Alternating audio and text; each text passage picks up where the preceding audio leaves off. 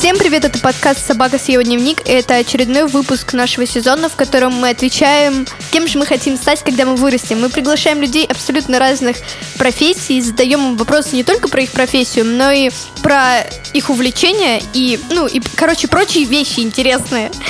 Я Ваня. Ануша. Егор. И мы начинаем.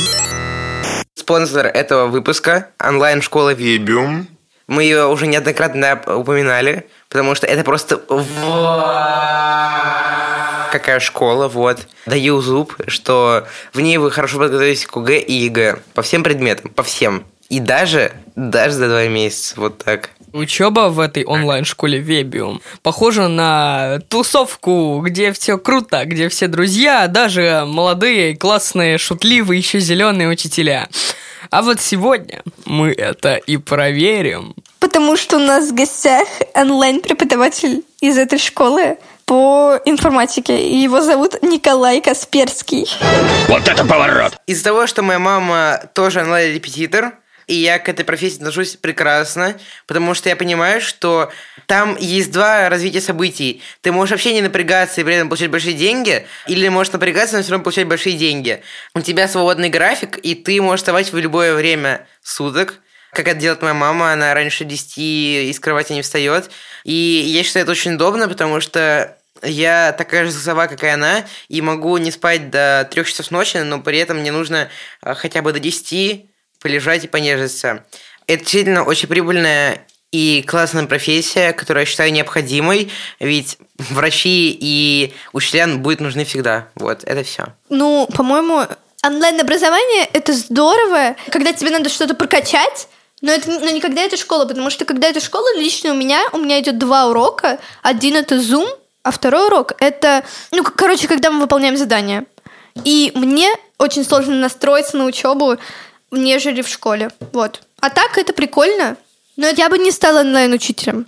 Потому что я люблю коммуницировать вне зума. Учить кого-то очень трудно. Это реально надо уметь делать. Да, это на- надо уметь учить человека. Причем, когда он может просто тебя не слушать, в зуме это гораздо легче сделать. Да, Alt-A, Alt-V, Alt-Up. Все мы выучили эти комбинации на время самоизоляции. Тем более вот эти люди, которые приходят на онлайн-уроки, типа вот в одной майке или вообще без майки. Вот это вот тоже очень веселит, так сказать. Ставлю лайк таким людям. Я, правда, не знаю, как относиться к этой профессии. Это очень трудно. Учителя нужны, я бы таким не стал. Онлайн-учителя, у меня очень смешанные чувства. Вот мы сейчас начнем интервью, но перед этим мы бы хотели вам рассказать, что мы прошли специальный тест на знание к ЕГЭ по русскому. Напоминаю, что Егор в девятом классе, Ваня в восьмом классе и я в шестом. Hello.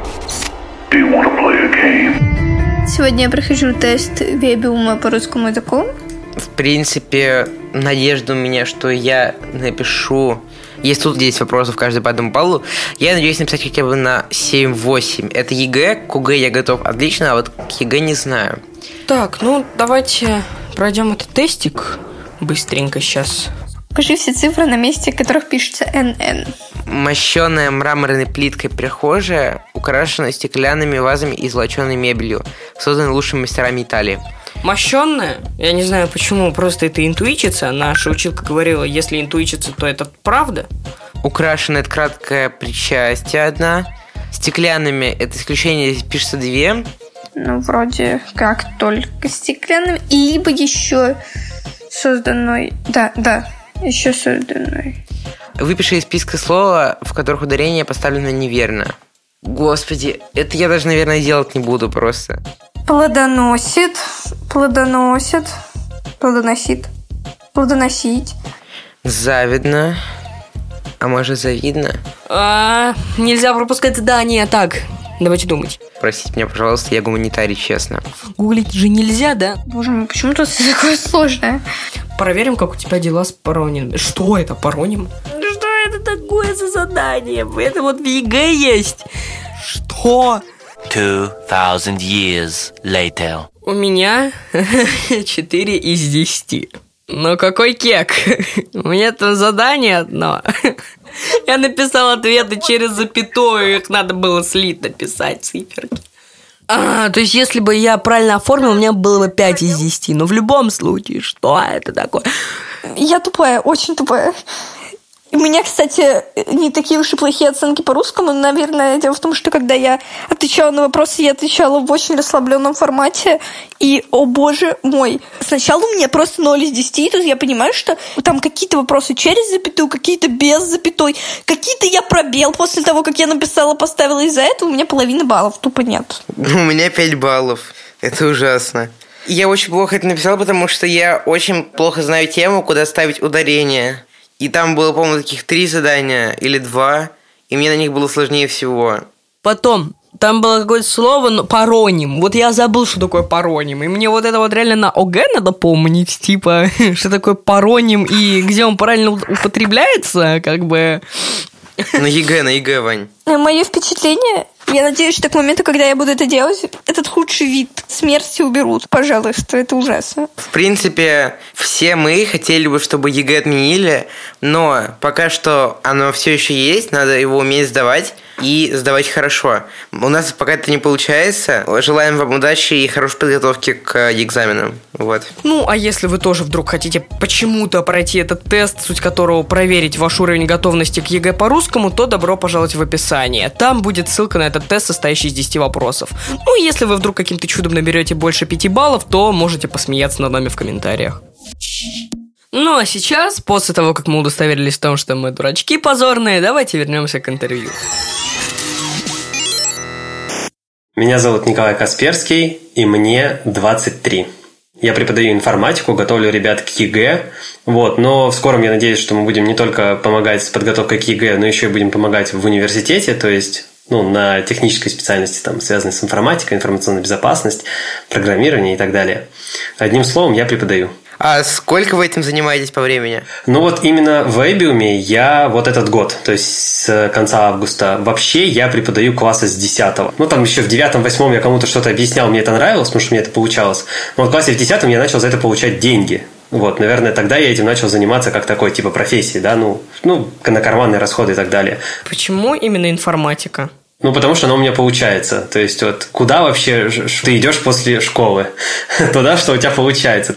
У меня папа, мама программисты, в общем. Может быть, как-то с этим это связано, что это было в доступе в каком-то мы постоянно что-то там делали. Я настраивал там дома локальную сеть, чтобы с братом по сети поиграть. Наверное, меня это просто очень интересовало как-то вот. А вы что играли, кстати? О, играли мы. Ну вот по сети я обожаю Diablo 2. Я достаточно старый, но мне очень нравится. Там очень крутая музыка.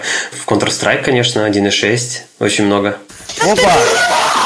Пацаны, пошли, пошли а, а чего вы всегда агритесь, когда вы проигрываете? Это мы просто поддаемся тебе, понимаешь, и все. Можешь просто сказать, какое отличие для тебя обычной школы от э, онлайн-школы, например, Webium? Mm, во-первых, масштаб, потому что у меня сейчас больше ста учеников, и я могу спокойно с ними взаимодействовать, да.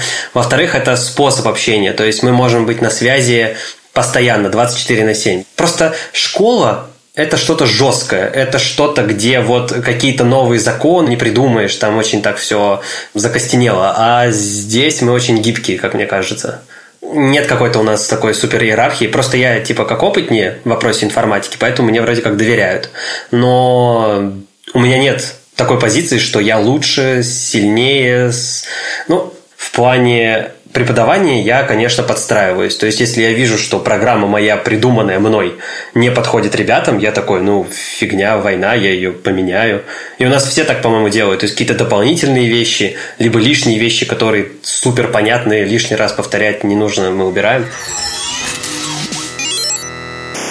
Сейчас есть система образования, ну, не онлайн, а именно вот та школа, в которую мы ходим. Как бы вы ее изменили, будь у вас возможность? Самое вот что, на мой взгляд, нужно менять, это то, чтобы ученики больше вовлекались в процесс создания того, чему они учатся. То есть, объясню, когда ты чему-то учишься, тебе тяжело, потому что эта штука очень навязанная. То есть, ты учишься тому, что тебе говорят учиться, и ты такой, а нафига мне нужна математика? Да она мне в жизни не пригодится.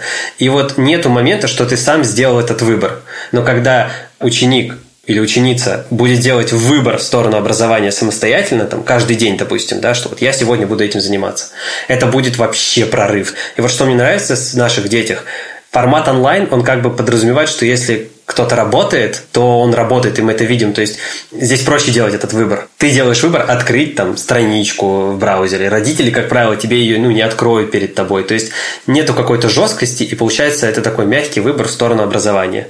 Я бы в эту сторону стремился. Раз уж мы сейчас ворошим тему изменения образования, как вы относитесь к контрольным? Да, нормально. Мне кажется, во-первых, это полезно вам понимать, ну, вы поняли или не поняли, если вы хотите понять, правильно? То есть, ну, контрольно это здорово. Просто ученики их боятся, они реально их боятся, что ты вот такой не спишь перед ней до двух часов ночи, готовишься, повторяешь, потом еще с утра и все такое.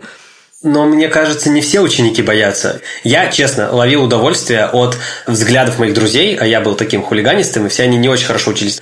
Вот, и мне нравилось на алгебре, когда я такой, да, сейчас будет контрольная, и я ее затащу. То есть некоторым же нравится контрольные, потому что им нравится доказывать свой результат. Мне кажется, все любят, что у них что-то получается. Большинство учеников, наверное, боятся. Но, опять-таки, мне кажется, это скорее вопрос культуры. То есть, нормально ли оценить самого себя? Нормально ли самого себя спросить, а ты вообще что-то добился в этом? Ну, год ты, ты заходил на алгебру, год. Каждый там, не знаю, среду, четверг и пятницу ты приходил в 8 утра, занимался алгеброй. Блин, ну, наверное, ты должен что-то в этом теперь понимать. И тебе дают листочек, там 10 вопросов, ты на них отвечаешь такой, о, 9 месяцев назад я не мог так ответить. Я клевый. А у нас контрольный это типа, смотри, ты вот это не знаешь, ты там плохой. Ну, то есть вопрос позиционирования, мне кажется. Давайте так еще вас спрошу. Те же ВПР. Ну, ведь, по-моему, в наше время ВПР никто сам не пишет. Просто каждый хоть раз что-нибудь да посмотрел или типа того. Ну, ну правда. Ну, а, мне кажется, еще уметь писать-то тоже важно. То есть, ну, здесь такой, да, момент, что ВПР везде одинаковый. Понятное дело, что все их списывают легко. Типа, все умеют пользоваться Телеграмом и поиском по документам ВКонтакте. Я надеюсь, не открыл там сейчас кому-то дверь в область списывания еще одну. Ой, я не знала, спасибо. На здоровье. Вот с точки зрения какой-то реализации говорит, всегда есть минусы. Но мне хочется обсуждать идеи. Поэтому для меня какая-то конкретная реализация, если она будет плохая, ну все равно я от нее готов отказаться. И мне кажется, мои коллеги тоже готовы отказаться.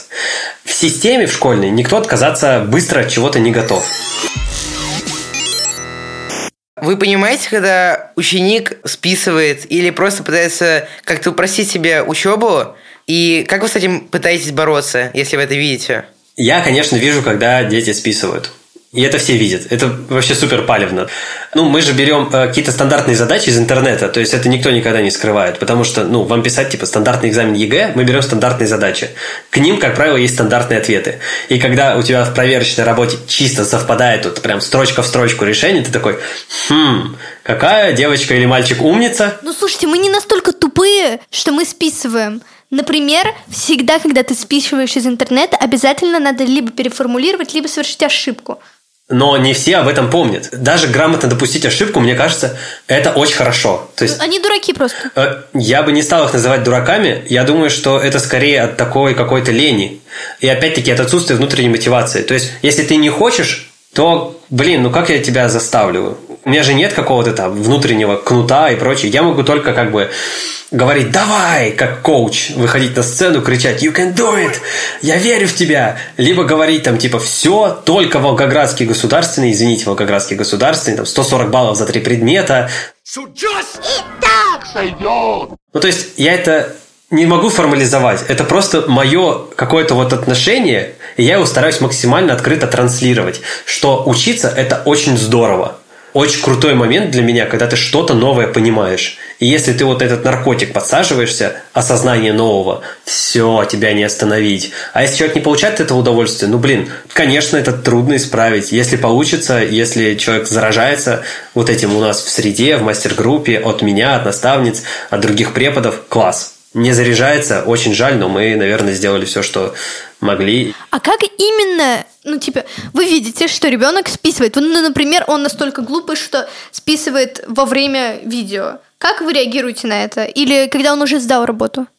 Да мы не боремся, ну то есть мы пишем, говорим, что типа, ну это тебе не полезно. Ну то есть все максимально открыто. Мы считаем, что дети, они абсолютно адекватны, особенно в 11 тем, 9 классе, все. Да и, наверное, в шестом уже, если участвуешь в подкасте, это же вообще круто, вау. Я в шестом научился только из бутылочки пить, наверное.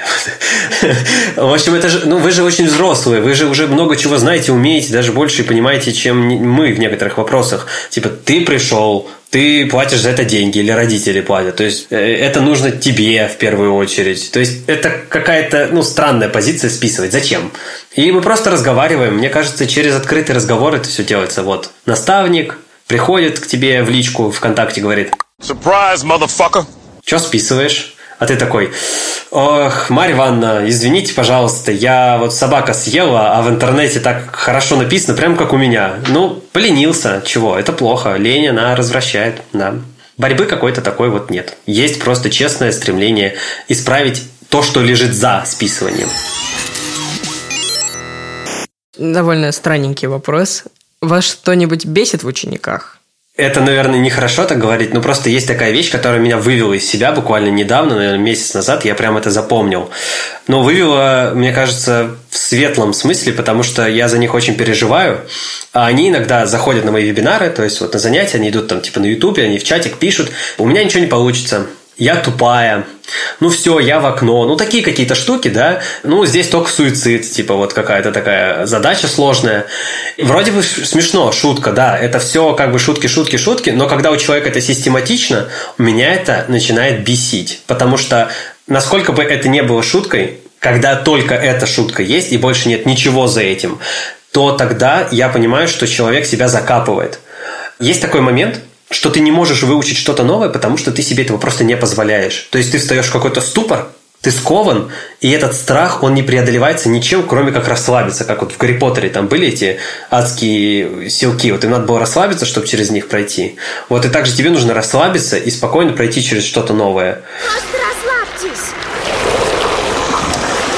Самое, наверное, ужасное, что можно делать, говорить себе, что у тебя не получится. Вот меня бесит, когда мои ученики сами себе говорят, что у них что-то не получится. Он не расслабляется. Это отвратительно, это Бан. очень плохо. Для меня это хуже всего, что они могут делать.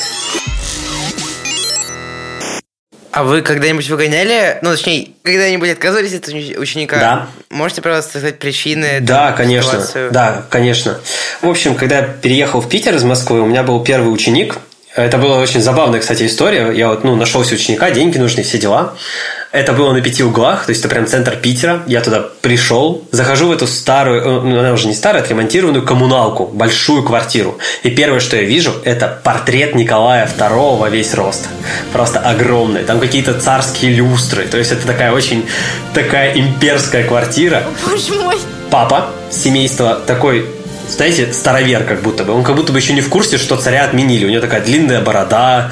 Мама, знаете, такая в платке, такая дородная женщина. А сынок, мне просто было его жалко. Он выглядел так, как будто бы его не то что розгами бьют, а просто максимально над ним измываются. То есть меня позвали позаниматься с ним информатикой, а не, математикой тогда было. Потому что у него там скоро ОГЭ, у него что-то не получается. Но я такой, да без проблем, давайте заниматься. Ну, я вообще обычно вот с учениками начинаю там какой-то разговор, ну, чтобы узнать их, что им нравится. Ну, там, чтобы примеры какие-то строить на этом предмете. Он говорит, ну, я вот музыкой занимаюсь. Я сейчас вот его голос пародирую, но он так и говорил. Я вот музыкой занимаюсь. Я говорю, о, круто, на чем? Я на гитаре играю. Он такой, меня заставляют заниматься на самом сложном духовом инструменте. На гобое или еще... То есть самый сложный, понимаете? Он так и сказал, самый сложный духовой инструмент. То есть, и он выглядит реально так, как будто бы его заставляют именно на самом сложном заниматься. Он весь какой-то сгорбленный, он вся огромная квартира, а его комната это 3 квадратных метра. Там стол и кровать. То есть, его родители в какой-то спартанские условия хотят засунуть, чтобы он стал, не знаю, сильным, но он вообще ничего не любит. У него взгляд абсолютно потухший. Я с ним занимался раз пять месяц примерно, чуть больше. И я потом сказал его родителям, слушайте, он не хочет ничего делать. Я его заставлять не могу. То есть я не могу его бить, не могу его там, что там с ним надо делать, да, чтобы заставить человека. Я Я не не знаю. делать, как делаете вы. Я не знаю. Я говорю, надо вам, вам с ним работать. Если он захочет, я помогу, но он не хочет. И после этого случая я начал с детьми, в принципе, ну, занятия вот с такого вопроса. Слушай, а тебя мама заставила или ты сам хочешь? Если мне говорят, что типа мама заставила, я такой, все нормально, я скажу, что там у меня времени нет, не переживай, я тебя не сдам, но я так еще пару раз отказывался, когда было видно, что, ну, это мама решила, что вот нужна информатика сыночку или доченьке. Вот это самый худший момент, когда, ну, это насилие. я не буду орудием насилия. Да, вот когда из меня делают палача, того человека, который заставит, нет. Спасибо. Хорошо. А какая самая вдохновляющая история из вашей работы, которая, может быть, даже заставляла вас идти дальше? Она связана с тем, когда я понял, что я люблю это. Значит, я был на море с родственниками, а я, надо сказать, ненавижу быть на море с родственниками. Я был в ужасно подавленном состоянии, то есть прям вот, ну, знаете, такой депрессивный. Постоянные фоточки, да. И такие, ой, улыбайся, мы прошли один. Короче, мне было не в кайф. Я не хотел ехать, но подумал, ладно, маманя хочет с детьми собраться без проблем. Но у меня были уроки, ну, дистанционно, все дела, никаких проблем. И я помню, что вот у меня настроение просто мрак. Вот мне прям очень-очень нехорошо. Через 10 минут у меня занятие. И во мне прям метаморфоза начинает происходить. Я послушал там песенку гражданской обороны. Я как-то зарядился. Очень помогает. Я большой фанат Егора Летова, кстати. А, я тоже. О, круто. Блин, в шестом классе, господи, какая ты классная. Вот. А, я, значит, просто, знаете, вот из одного человека превратился в другого человека. Провел урок, все бодрячком, и я потом понял, ну вот, это я это люблю. Это то, чем я готов заниматься в любом состоянии. Э, мне хорошо, я готов преподавать. Мне хреново, я готов преподавать. Пожалуйста, я готов кому-то что-то объяснять, если ему хочется что-то узнать. Без проблем. Тогда в чем смысл быть онлайн-преподавателем? Особенно в наше время, когда сейчас все на карантине, все уроки перешли в онлайн, и просто половина либо прогуливает, либо сидят в альтабе где-нибудь. В Альтабе? А, типа на другой ссылке. Смотри, я же не в школе преподаю, то есть у меня ученики не те, которых заставили у меня заниматься. Как правило, у меня ученики те, которые хотят сдать ЕГЭ на высокий балл, хотят поступить в классный вуз, которым что-то надо, у которых есть амбиции. Поэтому мой смысл в том, чтобы помогать. Я помогатор. Смысл других учителей надо спросить, наверное, у других учителей. Я могу только догадываться. Но вот если говорить про мою учительницу, которую я знакомый, да, вот Ксения Юрьевна, учительница математики с 30-летним стажем, она, наверное, просто верит в это. Ну, знаете, какая-то такая базовая вера. Прям вот непоколебимая. Такой, ну, да, мне надо преподавать. Все. Это не из разряда ты себя заставил, замотивировал. Не-не-не. Ты просыпаешься, дышишь, ешь с этим. Ты на улице, ты с друзьями, ты всегда учитель. Вот она такая. Я, наверное, тоже чуть-чуть. Для меня просто это, ну, как, типа, смысл жизни чуть-чуть в данный момент. Ну, короче, э, Егорка хочет стать учителем, и он хочет расспросить, что надо сделать. Я хотел. Я вдохновляюсь своим учителем по русскому, которого я очень уважаю, и я с ним занимаюсь дополнительно. Мне очень нравится, например, фильм «Общество мертвых поэтов», и мне нравится образ того учителя, который дает не только материал школьный, а просто материал жизненный в целом. Все мы нуждаемся в признании. Но вы должны верить в уникальность ваших убеждений. И пусть другим они кажутся вздорными, и пусть стадо злобно блеет. Он очепенец. И я хотел быть тем человеком, который именно не получает, типа, здесь надо поставить мягкий знак, а здесь не надо. За это, там, не знаю, по рукам. А давать именно что-то полезное. Как-то так. Я не знаю, как это объяснить. Все все поняли. Егор, это прекрасно. Конечно, стань учителем, я тебя умоляю. Стань министром образования, пожалуйста, президентом этой страны стань. Господи, да, да, да, все. Тебе не нужен никакой совет. Это же это самое важное. Но, такая, знаете, это все хорошо, но есть маленький минус. Твой жизненный опыт будет травмирующим, как у всех у нас. Ну, то есть опыт – это когда ты преодолеваешь какой-то стресс. Сперва тебе плохо, потом ты такой, хм, я справлюсь, ты справляешься, тебе хорошо, и ты в будущем справляешься с чем-то лучше. Скорее всего, твое мировоззрение будет меняться с твоим опытом, и, возможно, ну, да, у тебя оно сейчас такое чуть-чуть идеалистичный такой, знаешь, ну, ничем не запачканный и не такой неграненный алмаз. Но с ходом он будет границы. То есть, возможно, что здесь есть какая-то такая сердцевина, которая выдержит все испытания, вот это вот желание быть чем-то большим, чем человеком, который говорит, где ставить запятые. И если это действительно твое, если это с тобой останется, то ну все, тебе ничего не нужно. Просто вот доверяй этому тому, что в тебе сидит. Вот мой самый главный совет. Типа стать учителем, да, да все, да, да все уже. То есть все. Какие-то механики, типа как стать учителем онлайн, у меня есть типа записи где-то, как стать блогером 10-минутная, но ты уже все знаешь. Ну хорошо, мысль понята. Это был основной блок вопросов.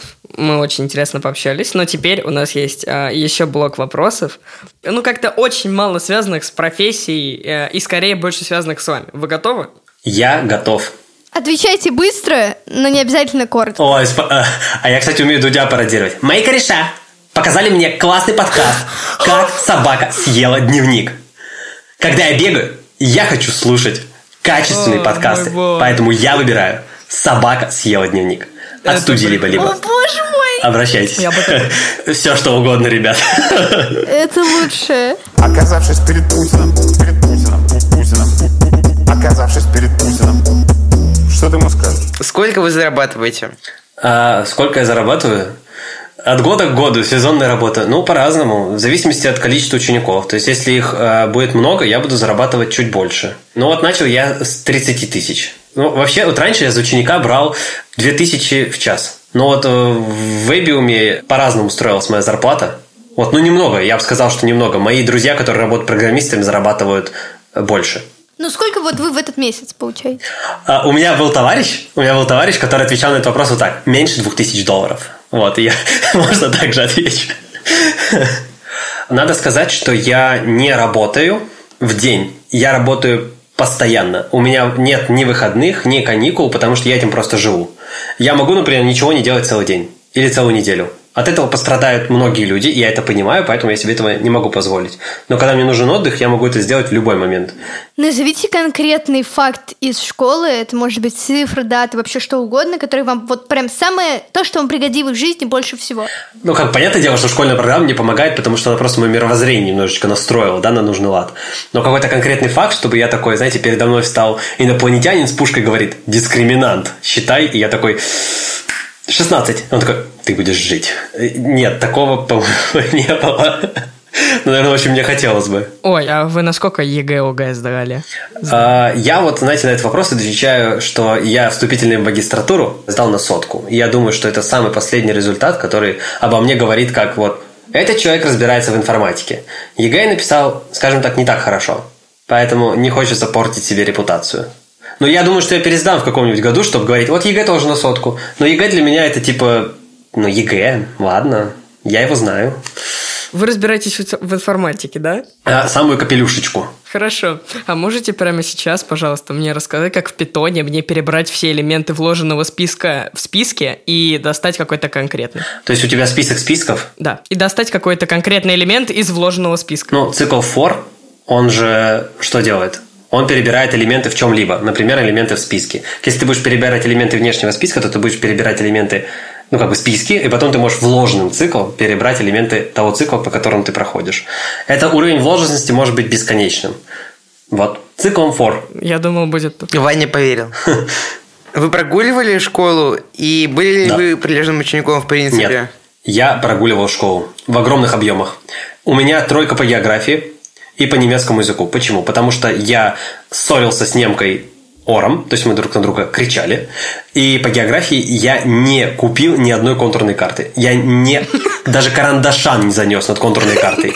Я в жизни не перелистнул странички и даже не подумал о том, каким цветом нужно мне закрасить Россию. Не понимал географию, не любил и вообще. То есть для меня этот урок был повод поржать просто. Что бы сказали себе 14-летнему? То есть совет на будущее, а, может быть, нет. Угу. Себе 14-летнему это интересно. Вообще, у нас вот э, среди преподов иногда такое бывает, мы такие собираемся и придумываем тему постов, которые мы будем писать в течение недели, потому что, типа, что-то интересное. И одна из них была, какой бы совет ты дал себе в 11 классе. И вот, наверное, это будет кое-что похожее. Я бы сказал, не стесняйся себя. Потому что я был толстый и странный. Я и сейчас странный, но я перестал себя стесняться. Я вот в театр походил пару лет, и чувство стыда и стеснения убил в себе. Просто у меня его нет. Я могу сделать все, что угодно. И тогда бы я бы себе сказал, наверное, не стесняйся себя. Почему? Потому что есть какие-то такие ужасные вещи, просто абсолютно отвратительные, которые ты сам себе говоришь, накручиваешь, и которыми ты живешь, которые на самом деле тебе только мешают жить счастливо. Вот. И я не знаю, я бы дал типа совет себе, что типа может быть лучше всегда. Вот. Что-то такое. Что всегда есть э, ступенька, на которую можно подняться еще. Мне не хватало тогда, наверное, в 14 лет среды, которая бы меня вдохновляла, мотивировала, чтобы я работал. Вот, наверное, я бы себе такой совет дал, который бы меня чуть-чуть по попке так шлепнул, чтобы я чуть шел быстрее. У нас последний вопрос, перед тем, как мы, к сожалению, распрощаемся. Как откосить от армии? Не ходить в военкомат. Я на самом деле об этом вопросе вообще не думаю. Но мне кажется, если просто не находиться в том месте, в которое они, скорее всего, придут, тебя невозможно найти. А, ну еще важно не работать где-то официально, да, то есть надо работать типа как вот там ИП стать, что-нибудь такое, ну, на каких-то договорах, там, фриланс, что-то, и тогда ты вообще в безопасности. В другую страну переехать на до 27 лет. А, еще можно в университет поступить. Это, ну, это вообще кошмар какой-то. Ну, это мелочь. Это мелочи, да. Это второстепенное уже. Разумеется. Да, все. Спасибо вам большое. Это было очень классно, очень мило. Нам было, правда, очень интересно пообщаться. Спасибо вам огромное, вы классные. Прям очень классные. Мне очень понравилось. Вы тоже. Вы тоже очень. До свидания. Спасибо большое. Он очень милый и очень смешной. Я прям не могу. Ну, В принципе, это очень крутой чувак, но все равно преподавателем я не стану, потому что я не вывезу. Слишком большая ответственность. Мне эта профессия кажется интересной, но я не знаю, хочу ли я связать с ней жизнь. В принципе, это прикольно. Кроме вот того, что я говорила в начале, с тем, что отключать зумы просто и очень просто. И еще накладывается то, что я после карантина буду ненавидеть все эти зумы. Он прикольный, но информатика мне вообще не нравится, я не могу ничего сказать про нее. Когда Ваня спросил про питона, я такой, «Э, я знаю, питон это змея. Все. А, ну, типа, я даже до сегодняшнего дня не знал, что есть команда Альтап, которая меняет вкладки. Мне больше нравится просто обычная школа, очная, только вносить в нее что-то интересное, как вот, ну, типа, в, он- в онлайн-школах, и заниматься репетиторством один на один, ну, типа, ну, не с группой, с группой было бы очень сложно. Это был подкаст «Собака съела дневник». Спасибо вам, что вы нас слушали и поняли, кто такой онлайн-учитель. Подписывайтесь на нас во всех наших соцсетях. Слушайте нас там, где вы нас слушаете. Это был Ваня. Это Ануша. Это Егор. И до следующего выпуска услышимся. Это подкаст студии «Либо-либо». Мы его сделали с продюсерами Алиной Беляц, Полиной Агарковой и Екатериной Крайгаус и нашим звукорежиссером Павлом Цуриковым.